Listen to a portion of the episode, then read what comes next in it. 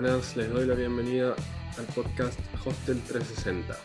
Y si te gustaría saber qué son las automatizaciones y qué beneficios traerían a tu hostel, también aprender a optimizar tu presupuesto de marketing en los diferentes canales, comenzar a comprender el funcionamiento de la publicidad en Facebook e Instagram y muchas cosas más, entonces este episodio es para vos. Esto es Hostel 360, un podcast en el que analizamos los conocimientos, estrategias tácticas y herramientas que van a incrementar tus ingresos e impulsar tu hostel para que puedas disfrutarlo sin estrés y con la tranquilidad y seguridad con la que sueñas. Como siempre quiero agradecerte por tu atención y por tomarte el tiempo de escucharme. Mi nombre es Lautaro Estrapazón, soy director y fundador de Super Hostels, una agencia de marketing digital enfocada exclusivamente en hostels. Pero antes de arrancar con la entrevista de hoy, Quería recordarles que si quieren recibir información y contenido diario exclusivo, pueden seguirnos en Instagram donde nos encontramos como arroba. También pueden seguir el podcast en Spotify o en Apple Podcast o YouTube, suscribirse y dejarnos una reseña. Ahora los dejo con la segunda entrevista del podcast con Jero Oanesian, en este episodio vamos a estar hablando con Jero Oanesian, si no me equivoco. Jero es consultor de marketing digital, eh, apasionado por la tecnología, según cuenta en sus redes sociales y en los negocios, y se enfoca más que nada en estrategia Facebook Ads y email marketing. Con Jero nos conocimos, antes que lo deje presentarse él, nos conocimos en varias academias, grupos, comunidades eh, Ecodiem Academy, Squad de Fede Bongiorno y Super Hábitos. Eh, y desde ahí, en este último especialización en Facebook, Ads para servicios, empezamos a, conectar un poco más y surgió esta idea de la entrevista. Así que, hola Jero, gracias por venir y, bueno, adelante con tu presentación. Hola Lauti, un, placer la verdad estar acá eh, con vos en este episodio. Eh, como vos decías, sí, nos conocemos un poco de todo ese mundillo que está, está como interrelacionado. Para mí son, son como tres empresas, tres negocios, ahí el de, el Squad de Fe, de Codiem, Super Hábitos, como que los tres se retroalimentan un poco todo. Y bueno, yo, yo vengo viendo tu trabajo de hace, de hace rato, de hecho, cuando la primera vez que posteaste en Squad, eh, que contaste que estabas trabajando con la industria de turismo, de hecho no fue hace tanto, y y bueno, dicen que qué año complicado, ¿no? Para, meterse en esto. Pero, pero bueno, recién estábamos hablando fuera de, fuera de la grabación que, hay muchos negocios de turismo que obviamente están pensando a futuro y que en el largo plazo esto va a pasar y, obviamente va a haber que volver a la cancha, digamos, y hay que estar más presente que nunca para, aunque sean los pocos turistas que haya en este tiempo, con los lugares que se vayan abriendo, ya irlos captando. Eh, pero bueno, vengo siguiendo tu trabajo y me, gusta mucho, de hecho, la industria de turismo. Y voy a contar algo personal, que yo ahora, si bien como que estoy más enfocado hacia eh, soluciones de email marketing, automation y de Facebook Ads, más que nada para startups, empresas de, servicio digital, en general, yo hubo un momento donde estaba arrancando en marketing que, uno de los primeros nichos que, que intenté para, trabajar con ellos era, era el nicho de turismo. Eh, en ese momento fue un fracaso, después por eso terminé cambiando, terminé haciendo otra cosa, pero tuvo un momento que, que me interesaba mucho, porque me gusta mucho viajar y la idea de conocer mundo. Eh, e intenté trabajar con, con hoteles, e intenté un, par, un mes, por ejemplo, que estuve haciendo mucha prospección manual, hablando con muchos hoteles, pero quedó en la nada, así que, bueno, esa es como un poco mi historia de fracaso al principio del marketing con, con, la industria de turismo, pero sigue siendo algo que me, me gusta y de hecho hace, unos, hace no mucho, hace un mes me llegó un cliente eh, que tiene una empresa de viajes y ahora estoy trabajando con él en, en email marketing automation, así que es un nicho que me interesa un montón. Totalmente. Sí, creo que cada uno encuentra por ahí el nicho específico de acuerdo a su, su gusto, su estilo de vida, donde puede sumar más, ¿no? Y como vos decías, eh, hay muchas hostels o empresas en general que sufrieron con esta pandemia que están apostando a largo plazo o quizás a una reactivación, apostando a la educación para una a la vuelta volver mejor, aprovechando este tiempo que quizás no tienen tanto trabajo para aprender, capacitarse y volver más fuertes quizás y aprovechar los turistas que haya, lamentablemente sea el número que sea. Sí, sí, yo creo que, creo que es una buena oportunidad eh, para cualquier dueño de hostel, no sé, que esté escuchando el podcast, eh, para ponerse a aprender de estos temas, para, para aprovechar, digamos, la quietud, porque lo que yo siento es que negocios como la, hotelería y, y, los restaurantes, lo que tienen para los dueños es la característica de ser muy demandantes en, en forma temporal sea, requieren mucha, mucha presencia, mucho control, si bien uno puede delegar, eh, ahí es lo ideal, eh, sí requieren como mucho tiempo. Eh, y ahora este periodo de calma es una buena oportunidad como para aprender estas cosas y reforzar en el futuro ya con el conocimiento, aprovechando la buena, la buena situación cuando resurja todo, porque yo creo que también lo que va a traer aparejado esto cuando pase, digamos, el COVID, ya sea por una vacuna, ya sea porque, no sé, otro camino que estuve escuchando hace unos días es que por ahí se desarrollen testeos más rápidos, cosa de que sea casi como un test de embarazo, que en 10 minutos te lo haces, eh, te dice si es positivo o negativo y en función de eso te dejan subir a un avión, entrar a un restaurante, lo que sea. Eh, bueno, ya lo que pase, eh, en algún momento la cosa va a recuperarse, si bien por ahí no va a ser igual que antes, eh, yo creo que va, a recuperarse y hay que ya estar preparado, digamos, para cuando eso pase.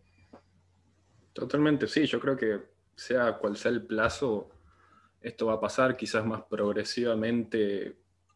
Por ahí haya algunos miedos en cuanto a viajar para algunas personas y también los grupos de riesgo, obviamente, pero de pasar va a pasar. Mm. Ojalá sea pronto, pero, pero bueno.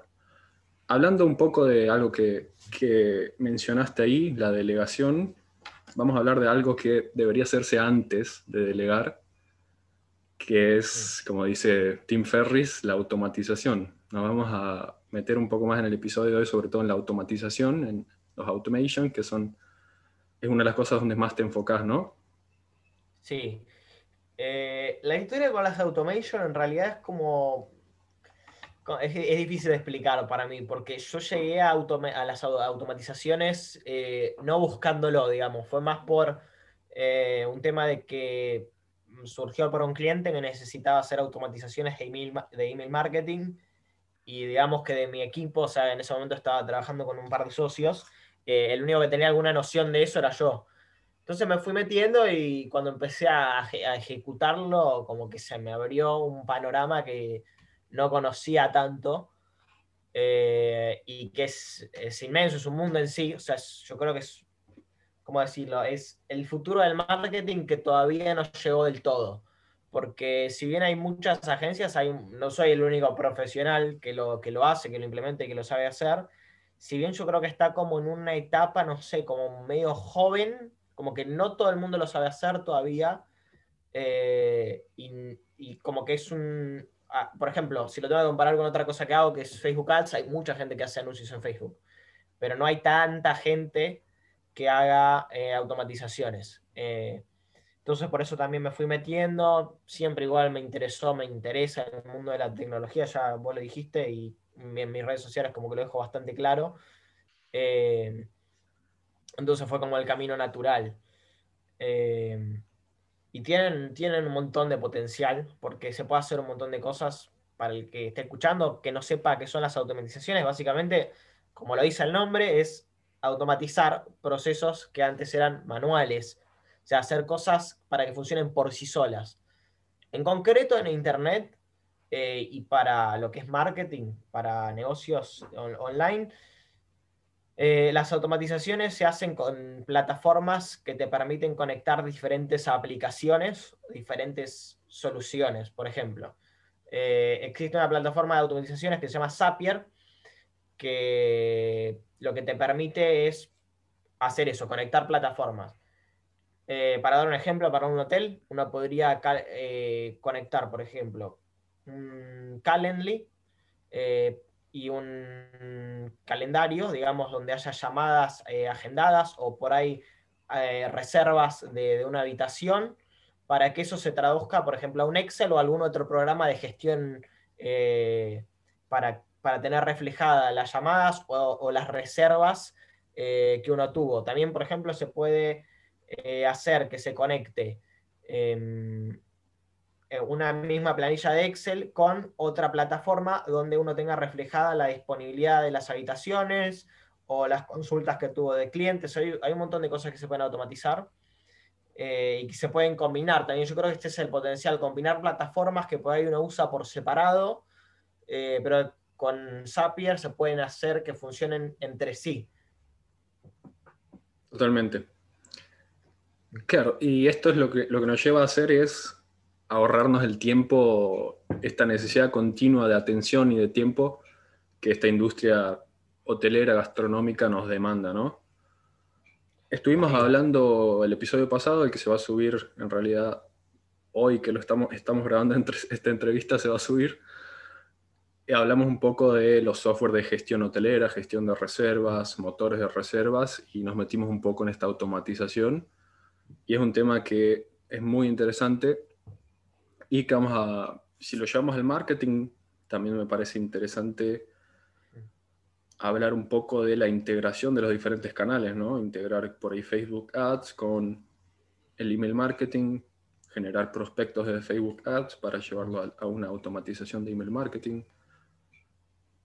Sí, yo creo que, creo que ahí la clave parte de, de pensar la estrategia de marketing como un todo, no como partes separadas. Porque en verdad el email marketing funciona si uno tiene una base de datos de mails. Eh, y para eso es primero necesario tener un tráfico, tener una, un cierto, una cierta entrada de, esos datos. O sea que en general es que la gente llene un formulario con su mail en un sitio web. Entonces, en el caso de, un hotel, de un hostel, eh, lo que funciona mucho es hacer campañas de Facebook con personas, por ejemplo, por ahí, no sé, con intereses en viajar a un lugar, o mismo, ahora, bueno, obviamente ahora está complicado, pero también uno puede apuntar al, huésped que llega a la ciudad sin idea de dónde alojarse. Eh, por, ejemplo, por ejemplo, hay una segmentación de Facebook Ads que a mí me parece muy interesante para, todo lo que sea negocios turísticos, que es que uno puede apuntar a personas que no son residentes de la ciudad eh, y que hablan otro idioma inclusive, porque vos puedes apuntar a gente, no sé, voy a dar un ejemplo más concreto. Eh, si vos tenés un hostel en Florianápolis, en Brasil, pudieras apuntar a gente de Argentina o gente que hable español, pero que está ahí. Entonces vos ya con eso sabes que toda la gente que tenga su Instagram en portugués, probablemente brasileños, no les va a salir el anuncio. Eh, pero bueno, eso es como la base, ¿no? Es el atraer público. También está la otra rama que, quizá no es mi mayor dominio, pero para, para hostels, sobre todo por cómo la gente busca al momento de, buscar oferta turística, que uno entra a Google y por ahí busca hostels en Punta del Este, hostels en Mar del Plata. Eh, es mejor ahí también estar en Google, eh, en los resultados de búsqueda, pero al final eso es, es, es un todo, que es la parte de atraer gente a un sitio para que conozcan tu hostel, vean tu propuesta y ahí con algún atractivo, en general eh, esto se hace con un lead magnet, también se puede hacer con objetivo de newsletter, que es básicamente le ofrecemos algo a la persona a cambio de que nos deje su información. Eh, por ejemplo, eh, voy a volver con el ejemplo de, no sé, si te nos dejas tu mail, te damos este ebook de 15 eh, restaurantes que visitar cuando vengas a Mar del Plata, la, o las 20 atracciones que tenés que ver en Barcelona, por ejemplo. Eh, o si no, también está la otra modalidad de newsletter que yo no la veo tan efectiva, sobre todo en el mensaje de dejanos tus datos, así sabes nuestras últimas novedades, que puede funcionar, pero para mí es más efectivo darle algo a cambio a la persona que entra, como que diga, ok, acá hay algo útil, que dejas tu mail, te llega, y después vos le empezás a mandar otros contenidos, ¿no? Para, para mantener el contacto con la persona. Claro, es que la cuestión con esta táctica del newsletter es que vos no, no sabés si realmente va a ser algo que valga la pena, ¿no? te ves el, inscribite a nuestro newsletter. ¿Será bueno? ¿Será spam? No, no sabés que te va a llegar, ahí no te dice nada. En cambio, cuando vos haces un lead magnet, por ejemplo, un ebook concreto, así con un título como los que dije yo, vos ya sabes que, que esperás que te llegue a tu mail. Eh, pues sabes que te va a llegar el ebook de, lo, que, lo, se puede, lo, que se puede hacer en Barcelona. Claro. Eh, y ahí, bueno, hay una cosa que, eh, que ahí tenés una automatización primera muy, muy básica, que es la de que cuando alguien llena ese cambio, ese formulario, automáticamente, en cuestión de segundos, le va a estar llegando a su, a su email el ebook. Eso es una automatización muy simple, que es cuando una persona se agrega a la base de datos de la plataforma de email marketing, eh, que esto se puede hacer con una etiqueta o con una lista, eh, automáticamente se dispara ese, ese email donde está el ebook. Totalmente. Después se puede armar cosas mucho más complejas, como hacer que a esa misma lista de clientes, después nosotros podemos preparar, no sé, nos sentamos una semana y escribimos 10 mails sobre cosas que se pueden hacer en la ciudad donde está nuestro hostel, los beneficios de nuestro hostel, bla, bla, bla contenido que sea de valor, no, que no sea 100% evento, o sea, contarle otras cosas aparte de por qué nuestro hostel es divino, fantástico, tiene el mejor precio, o sea, hay que salir de ahí para mí y hablar de otras cosas que van alrededor de lo que la persona está buscando viajando a el lugar donde está nuestro hostel. Eh, y por ejemplo, como decía, nos sentamos una semana o dos a escribir ese contenido o contratamos a alguien, un copywriter, para que lo escriba. Totalmente. Eh, y se automatiza para que después esos mails se manden con una semana, dos semanas de diferencia, o para que se empiecen a mandar eh, cercana a la fecha de, eh, de temporada alta de nuestro destino. Por ejemplo, si estás en Punta del Este, decís, bueno, voy a hacer una secuencia de mails que se empieza a mandar a final de agosto y hasta noviembre. Eh, o más o menos cuando sepas que es la época alta, digamos, de tu destino, para estar ahí en lo más cercano posible a tu cliente eh, en la fecha que más, que más probable que venga.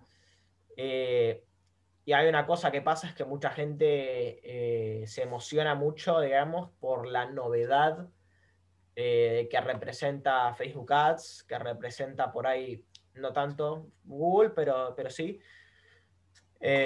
o por el querer usar nuevas plataformas, querer usar TikTok, hacer mucho más contenido en redes sociales, que eso me parece igual una buena parte de la estrategia el hacer contenido, pero eh, al email marketing suele ser como la parte menos glamorosa del, del, marketing digital, como la que la gente tiene ahí como, sí, bueno, eso nos queda, en 2005 nos quedamos con eso. La realidad es que no. La, la, realidad es que no, eh, porque es al revés. Eh, el email marketing es de los canales que hay el que mayor tasa de conversión tiene. Eso en español significa que más porcentaje de aperturas, más porcentaje de respuestas tiene, porque es un canal directo. Lo único que lo podría pasar sería WhatsApp. ¿Ok? O sea que es todavía más directo, todavía más personal. Pero el problema con WhatsApp es que la gente no te da su número. Así porque sí. El además puede ser un poco más invasivo en cierto sentido WhatsApp, ¿no? Sí, también el tema, es, el tema es ese yo creo que está buenísimo hacer WhatsApp marketing, o sea, mandar newsletters, algún contenido, bueno, algún contenido de valor, mandarle cada tanto un mensaje, pero el problema es que si uno lo usa demasiado, la gente te bloquea. Si lo usas mal. Es muy fácil que te bloqueen. Eh, en los mails como que uno ya está de por sí acostumbrado, que bueno, te suscribís a 20.000 cosas, te llegan. algunas, hay personas que se desuscriben de las listas, cada tanto uno lo hace, pero no es tan frecuente. Eh, no en, WhatsApp es probable que si vos ya te llegan dos, tres mensajes, ya te molesta, porque lo ves ahí, lo bloqueo directamente. Lo interesante es también que puedas hacer un filtro, ver en las plataformas de email marketing te permite ver quiénes realmente abren tus emails y si ves que una persona dos, tres mails no te lo abrió, quizás no tiene mucho interés o ni siquiera abre el mail, lo puedes sacar de tu lista y pasar al siguiente.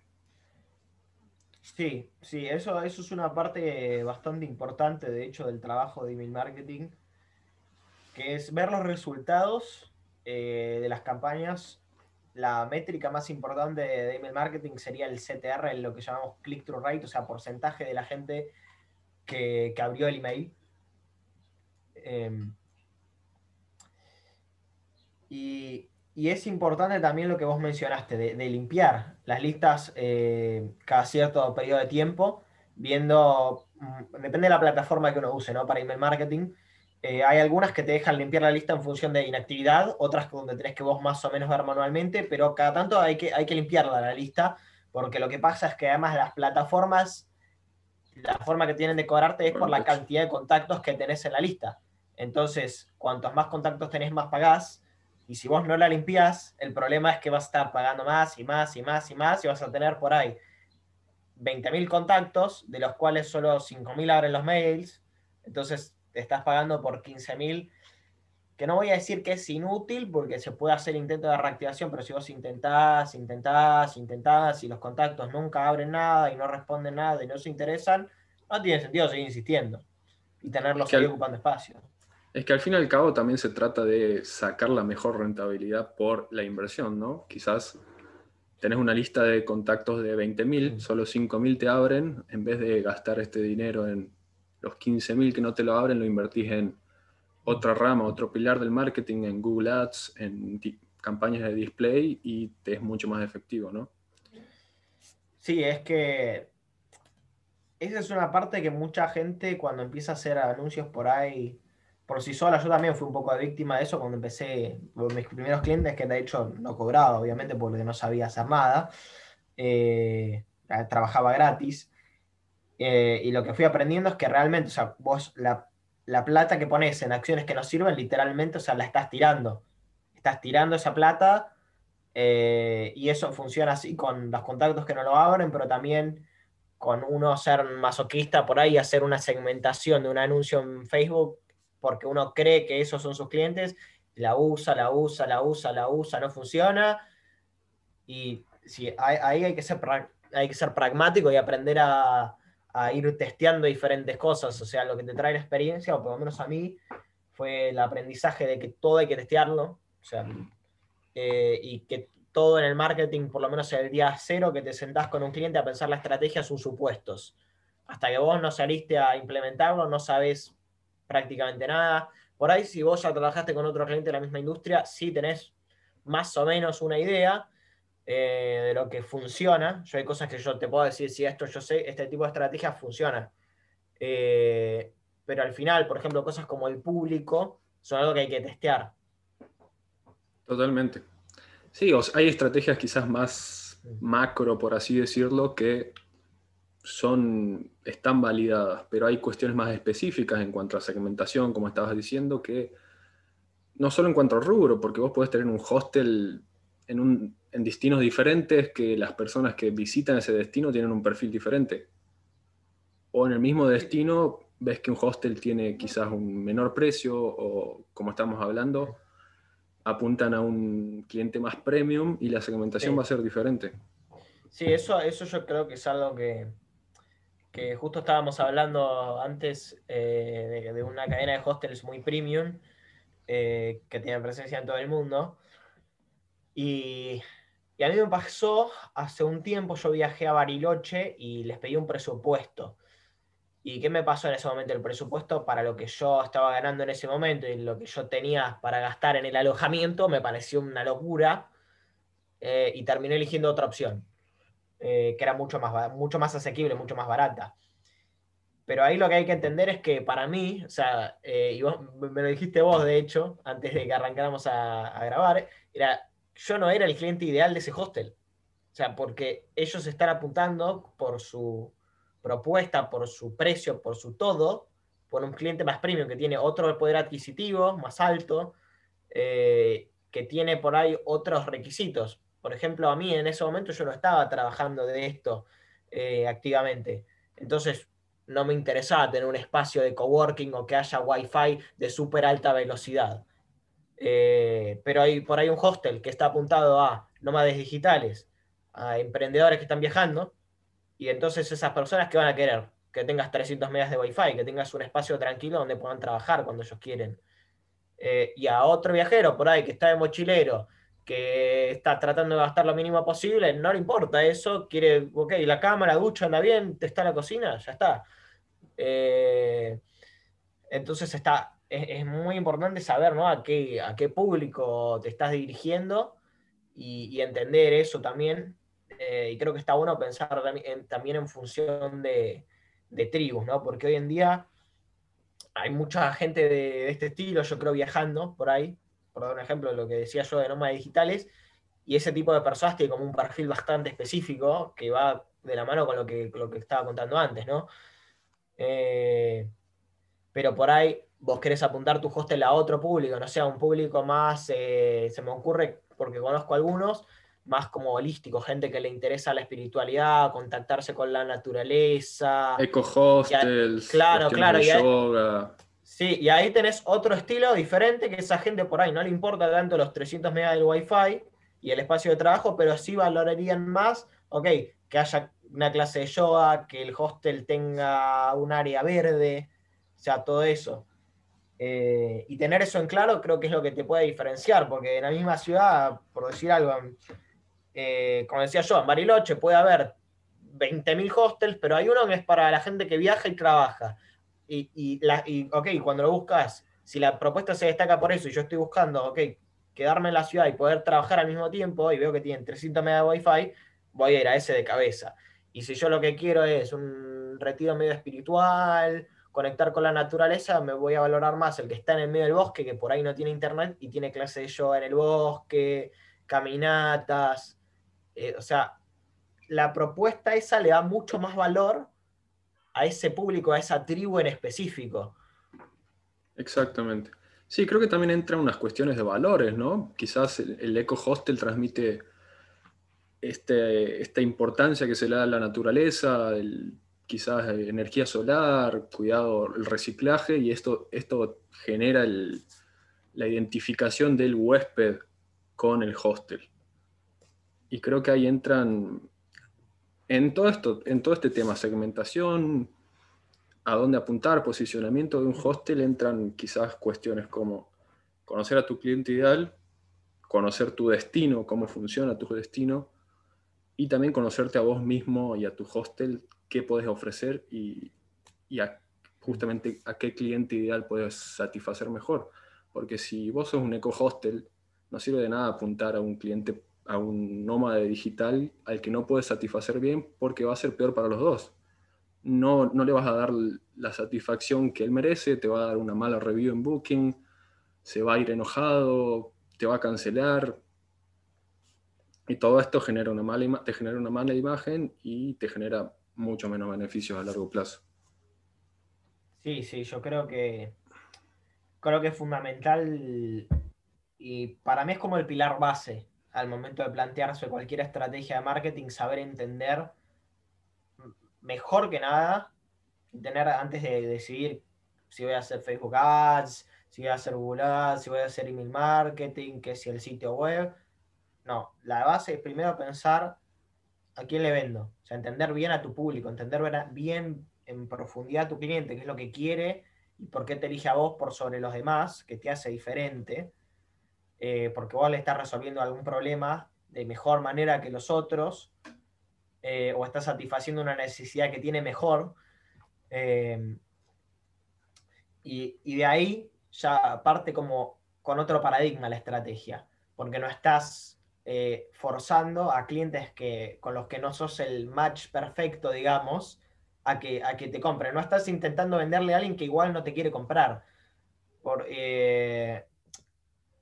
yo la verdad que ya no sé tanto porque habrá por ahí más hostels que son más de, bueno, cualquier persona puede ir, pero yo como que defiendo mucho esta idea de buscar especializarse, de ir como para un público más concreto, de ser diferente, no ser todos iguales y resolver más para un público específico una solución mejor que los demás.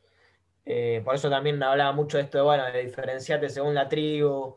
Eh, pero bueno, también se puede tener un enfoque más, más abierto, pero eh, quizá eh, yo no, no, es el que más comparto. No, totalmente, yo coincido con vos, pero creo que de todas formas siempre hay algunas características que te hacen esta diferenciación, esta ventaja competitiva que te hace más acorde a cierto tipo de cliente. Quizás el staff que tenés, si es más servicial o es más reservado, depende de el estilo de persona que tengas, depende de si tu hostel está en una zona donde puedes hacer más fiestas, puedes hacer más ruido, quizás estás en un barrio donde a los vecinos les molesta. Creo que si bien hay casos más extremos, ¿no? Siempre hay algún par de características y factores que hacen a este match del que hablabas vos. Sí, sí, yo creo que también hay una cosa que, vos mencionaste, eh, que no la quiero dejar pasar por alto, que es una característica que para mí tiene como muy específica los, los, todo lo que es la industria de la hotelería en cuanto a marketing, que, lo, es, que es el destino. Eh, y normalmente, o sea, en otros negocios no pasa, no pasa lo mismo porque son independientes de eso. Eh, pero mm, hay, destinos que son muy específicos de, no sé, esquí, otros de playa, otros de fiesta, otros de, o sea, y, otros que son más variados. No sé, ponerle a Barcelona, yo creo que la gente puede viajar por muchos motivos, pero es más probable que si alguien viaja a Andorra, viaje para esquiar. Eh, eh, entonces, está bueno también entender eso, ¿no? Porque si vos vas a intentar en un destino, no sé, en un destino que, es plena ciudad, apuntar a gente que quiere hacer ecoturismo y bueno, capaz que no, no sé si va a andar eso. Eh, así que también es entender eso, las características especiales que hacen a tu destino eh, y qué te destaca dentro del destino, ¿no? Porque para mí la gente primero busca a dónde viaja y después se fija en dónde se queda. Totalmente. Sí, sí. Coincido 100%. Eh, creo que este, este episodio va a ser... Hicimos uno ya de cliente ideal, de, encontrar a, tu cliente, pero creo que este va a ser más claro para que las personas entiendan la importancia de definirlo y tenerlo claro. Pero... Sí, es que... Sí, sí volviendo un poco a algo que me quedó resonando que dijiste, en las personas que por ahí no están tan adentro del marketing digital, marketing digital te suena a subir posteos a Instagram, pero vos dejaste bastante claro que tenés muchos pilares para tener en cuenta. Uno de estos era el email marketing, otro es el Google, Google Ads. En, en hotelería y en turismo en general se habla de un ciclo del viajero que empieza con la inspiración, donde empieza con primero el destino, como hablabas vos. Después ya empieza con una planificación cuando tienen un poco en claro qué es lo que hace. Y me parece que ahí está bueno identificar a dónde apuntar, por qué pilares arrancar en cada, en cada ciclo, que ya lo hemos hablado un poco. Pero, por ejemplo, en Facebook Ads es interesante hacerlo con empezar con una estrategia de inspiración, quizás mostrar un poco tu destino y generarle el interés por este destino. Lo mismo puede hacerlo por Google Ads si una persona está buscando qué hacer en Sudamérica, qué hacer en Colombia. Si vos estás ahí con una nota de blog llamando su atención, el primero siempre tiene un poco de ventaja, ¿no? El que pre llega primero. Sí. Eh, quizá eh, acá, acá me voy a declarar un poco ignorante también de, de entender todo ese ciclo, porque como decía, eh, yo creo que la industria del turismo tiene como muchas particularidades a nivel marketing que la hacen distinta de, otras cosas porque, porque tienen esas, cosas, esas características que lo, hacen única. Como es esto de que es un, el, ciclo del viajero. Pero eso es básicamente trasladable al concepto por ahí que todos los marketers conocemos como ciclo de vida del cliente, el proceso de compra del cliente. Exactamente. Eh, es eso mismo. Y creo que la, base de eso es entender ¿no? cuáles son todos los pasos que sigue, en este caso, el viajero, y hacer acciones para cada paso. Porque por ahí eh, lo que uno primero entiende cuando escucha de, bueno, vamos a hacer anuncios es como si fuera poner un cartel en la calle. Lo pongo, ahí está, y anda. La realidad Apretar es que el botón de promocionar. Claro, claro. No, no, el, el botón maldito. Eh, no, no, el botón de promocionar no. Eh, eh, entre, entre los marketers, yo creo que hay una cultura de, bastardearlo al pobre botón. Ah, para, para algunas muy pocas cosas yo sé que sirve, pero no lo recomiendo. O sea, salvo para esos objetivos, pero es la excepción, no la regla. Lo ideal en, en, Instagram y en Facebook es usar el administrador de anuncios. o si tuviera que tirar un chivo, bueno, no sé, contratar por ahí a algún profesional de la industria, ¿no? Ahí la, tiro. Eh, no, pero bueno, es algo que también se, puede aprender. Yo creo que el primer paso también antes de por ahí contratar a alguien es entenderlo vos, aprender un poco de qué vas a hacer. No es solamente, bueno, ah, vos haces anuncios, saca, te tiro la plata, haceme. Eh, que hay, hay gente que, que, son así, pero bueno, eh, y lo ideal es por lo menos tener un mínimo entendimiento de qué es lo que va a hacer la persona que vas a contratar, yo creo. Eh, pero volviendo a lo, que estaba explicando, a lo de los pasos, es que no es que uno simplemente tire un anuncio y bueno, que vaya para toda la gente. Hay una estructura de pasos que sigue el cliente y de hecho la estructura de anuncios de Facebook está pensada en función de ese ciclo de, que sigue el cliente para comprarte. Entonces tenés diferentes objetivos de anuncios eh, para cada estadio del cliente y es importante. Te interrumpo un segundo, ¿puede ser? ¿Podrías explicar un poco el, objetivo del anuncio, cómo funciona en, la publicidad? ¿Cómo es que optimiza? Eh, adentro de la herramienta de, anuncios de Facebook, cuando te vas a plantear hacer un anuncio, tenés diferentes escalones en los cuales están estructurados los anuncios. El escalón superior y que engloba toda la estructura es el de campaña de anuncios una campaña eh, que, es a ese nivel donde se elige el objetivo, de la campaña, que adentro de la campaña va a tener diferentes conjuntos de anuncios, eh, porque es como una especie de muñeca rusa, como una mamushka, que, en la parte más exterior está la campaña, un nivel más abajo están los conjuntos de anuncios, donde uno elige el público eh, más que nada, y cuánto va a poner de inversión por día y en cada conjunto de anuncios. Y adentro de los conjuntos de anuncios están los anuncios, que son la pieza, o sea, el video, la foto en sí, el copy, la parte escrita que se ve o lo que sale en stories, todo eso. A nivel campaña, uno elige una sola cosa, a grandes rasgos, que es lo único que tenés que hacer a nivel campaña, que es elegir el objetivo. Con el objetivo vos le decís a, Facebook básicamente que tiene una inteligencia artificial. Eh, quiero que optimices mis anuncios de esta campaña en función de un resultado específico. Entonces, por ejemplo, vos tenés distintos objetivos de anuncios. Uno se llama tráfico. ¿Qué hace tráfico? Vos le estás diciendo cuando elegís un objetivo de tráfico a Facebook, quiero que optimices para que la gente entre a este sitio web que te voy a dar. Entonces, vos programás la campaña, en tu conjunto de anuncios elegís a quién le va a llegar el anuncio, cuánta plata vas a poner y armás el anuncio, la foto, la parte script, el copy, eh, a nivel anuncio y lo pones a andar. ¿Qué va a hacer eso? Facebook va a empezar a mostrarlo al público que tenés y cuando va a ver las personas que hacen clic y que entran al sitio web, va a ir entendiendo qué perfil de persona, en función de la información que tienen y sus características personales, comportamiento, un montón de factores que Facebook sabe a través de todo lo que hacemos en Facebook, Instagram, WhatsApp, etc. va a ir entendiendo.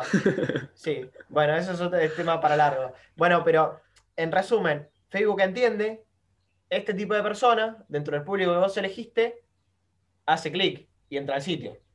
Entonces empieza a buscar otras personas que se parezcan lo más posible a la persona que hizo clic y se lo empieza a mostrar. Y así va aprendiendo sobre la marcha con inteligencia artificial y va encontrando gente lo más parecida posible a todas las que hicieron clic. Entonces, ¿qué hace eso? Bueno, más gente y más gente y más gente y más gente hace clic porque encuentra los perfiles más parecidos a las personas que hicieron clic en tu anuncio por ahí de 20 eh, motivos por los cuales visitar Barcelona. Entonces se encuentra toda la gente que tiene características en común con la gente que hace clic en el sitio. Clarísimo. Después, después hay otros objetivos, eh, como de conversiones, que se puede hacer que optimice en función de la persona que hizo una acción concreta dentro del sitio web. Eh, como completar el formulario para descargarse los 20 motivos por los cuales visitar Barcelona. Eh, hay muchos más, pero a grandes rasgos todos funcionan así, diferente y cambia el resultado que le pedís que busque. Perfecto. O sea, podés pedirle que miren más un video, que miren una foto, que hagan clic en, un link o que te dejen un comentario, una foto, hay diferentes objetivos, pero o hasta que te reserven. Claro, ese sería el, ideal de hecho para turismo. E, Esa es una conversión personalizada. Yo nunca configuré algo así, pero, pero sé que se puede. Entonces lo que haría... Con una página de agradecimiento, digamos, lo configuras con conversión. Claro, bueno, en ese caso sería lo ideal para un hotel, porque y ahí, ahí traigo de vuelta lo otro que iba a explicar, que es los, ah, niveles, Del, los niveles del viajero, ¿no? Que es que, ponele vos, tenés que entender que hay diferentes niveles donde la persona primero, o sea, toma esa decisión de, bueno, lo influencias para dónde viaja, lo inspirás. Entonces ahí le tirás esos contenidos de por qué viajar a Barcelona. Eso es como un nivel y eso es una campaña con eso. Después hay otro nivel donde la persona ya eligió a dónde viaja y está viendo a dónde se hospeda. Ahí es donde tenés que tirar otras acciones eh, para, agarrar a ese y que venga a, tu hostel. Y después hay otro nivel que, podría incluir, que sería a la gente que estuvo viendo la página, que estuvo viendo la información, que estuvo cerca de reservar, pero no completó la reserva, le tirás motivos, más que nada descuentos, un descuento, eh, un descuento eh, para que te contrate a vos. O sea, y, como decías, para la etapa esa final y la, intermedia por ahí sería ideal hacer una campaña que sea optimizada por, por las reservas que tuviste en el sitio. Entonces, ¿qué va a hacer eso? La inteligencia artificial de Facebook va a encontrar a la gente más parecida posible a los que hacen la reserva. Entonces hay mucho mayor probabilidad de que la gente que vea el anuncio sea la que te termine reservando y esos anuncios funcionan mucho mejor. Totalmente. Facebook optimiza de acuerdo a los perfiles, clarísimo lo dejaste. Algo que, es interesante tener en cuenta es que en realidad en, alojamientos, en, los hostels, si una persona te reserva, es como que todavía falta un paso más, que es que llegue a tu hostel, no te cancele, y muchas veces cuando reservan ni siquiera termina de pagar, solamente te reserva, ya sea con una tarjeta de crédito un, porcentaje de depósito, vos tenés que estar seguro de que te elija vos, porque puedes reservar dos, tres hostels para terminar de decidirse, asegurarse un lugar, terminar de decidirse cuando está por llegar y, tener, y hacer que termine de elegirte. Ahí puedes hacer muchas estrategias más, email marketing, puedes hacer campaña de, Facebook, puedes hacer eh, campaña de display. Me pareció interesante tener en cuenta eso. Sí, yo, yo apostaría mucho ahí por el email marketing, por armar una, estrategia de automation que sea post, post reserva, porque si la persona te reservó, ya tenés el mail, claramente. Totalmente. Eh, entonces, establecer un contacto con la persona y, por ejemplo, tenés, no sé, una estrategia de email marketing automation que si la persona reservó con seis meses de anticipación, otra si reservó con tres meses de anticipación, porque cambia ahí cuanto más cerca de la fecha, más probable para mí es que, es que vaya, ¿no? Eh, eh, así que yo, yo, haría eso. Y por otro lado, creo que igual, aparte del canal de, email marketing, eh, está bueno jugar con otros canales como WhatsApp o Messenger, con Facebook Messenger, porque si vos la persona ya te reservó, ya puedes saltar a un estadio de que no es invasivo de Hola, te habla Jorge del hostel Pepito en Barcelona y quería saber si qué te pareció, vi que reservaste, cuándo planeas venir, o sea, establecer otro nivel de conversación. Eso sería lo ideal, porque yo creo que depende del volumen de pasajeros que uno reciba para mí, ¿no? Pero, pero si podés llegar a tener ese nivel de personalización y contacto directo con el cliente, es muy, para mí es muy difícil. Si tú, vos estuviste hablando uno a uno y viste que se preocuparon y dijiste, listo, yo voy acá. Mientras que el otro, bueno, te llegó el mail de Hostel World, listo, gracias por contratar. O sea, ahí te olvidás. Sí, la humanización de la marca es súper clave, ya sea con esta, en este formato en que lo decís, también en contenido en redes sociales, mostrarte a vos como dueño, a tus recepcionistas, a tu staff. Creo que genera esa, esa empatía con, con otro humano y que ya no sea solo una empresa, ¿no? Algo que, me pareció interesante aclarar, eh, en este contacto de, contarle, hay un estudio que lo, he nombrado en un podcast, que dice que las personas reservan mínimo en, dos lugares cuando están por viajar. La persona termina decidiendo por el hostel o el alojamiento que siente un contacto directo, que le manda, como vos decís, un WhatsApp y ve que es otra persona, que ve que se preocupa por él. Hay un, un estudio científicamente comprobado con unas 500.000 reservas, una cosa así. Así que sin tener, sin tener el estudio lo dijiste clarísimo, Jero. bueno, mira, no, no, sabía eso, pero, pero es súper impactante y, y, yo lo veo no solo como marketer, sino como, también como cliente. Que, como viajero, claro. Yo creo que es como la, la contracara también de, de todo esto que yo hago. O sea, hay que saber que está buenísimo la automatización, que todo anda solo por la inteligencia artificial, pero el riesgo es que anda todo tan solo que se pierde el factor humano. Entonces, eh, lo que pasa, como yo decía, con esas páginas de reserva que solo te llega el mail y se murió el contacto, no sabes más nada, eh, y no hay nada, no hay nada humano en eso, es que, que pasa eso, es que no, no, tenés ni como ningún incentivo en decir, bueno, sí, esto me parece mejor, salvo que hayas visto algún motivo que te convenza mucho, que era muy barato, que tenía todo lo que vos querías. Eh, pero como decís, hay mucha oferta ahí y, si no te diferencias eh, por eso, yo creo que, es más probable que se te caigan esas reservas. Esto es todo por el episodio de hoy. Les voy a estar dejando las redes sociales de Jero en, Instagram. Lo voy a dejar etiquetado en el texto de Instagram. Pueden seguirlo como Jero con J bajo OHA. Y también quería contarles que esta es la primera parte de los dos episodios que van a salir de esta entrevista con Jero. Espero que esta primera parte haya sido de mucha ayuda. La próxima semana va a estar saliendo la segunda. Nos estamos escuchando ahí. Chao.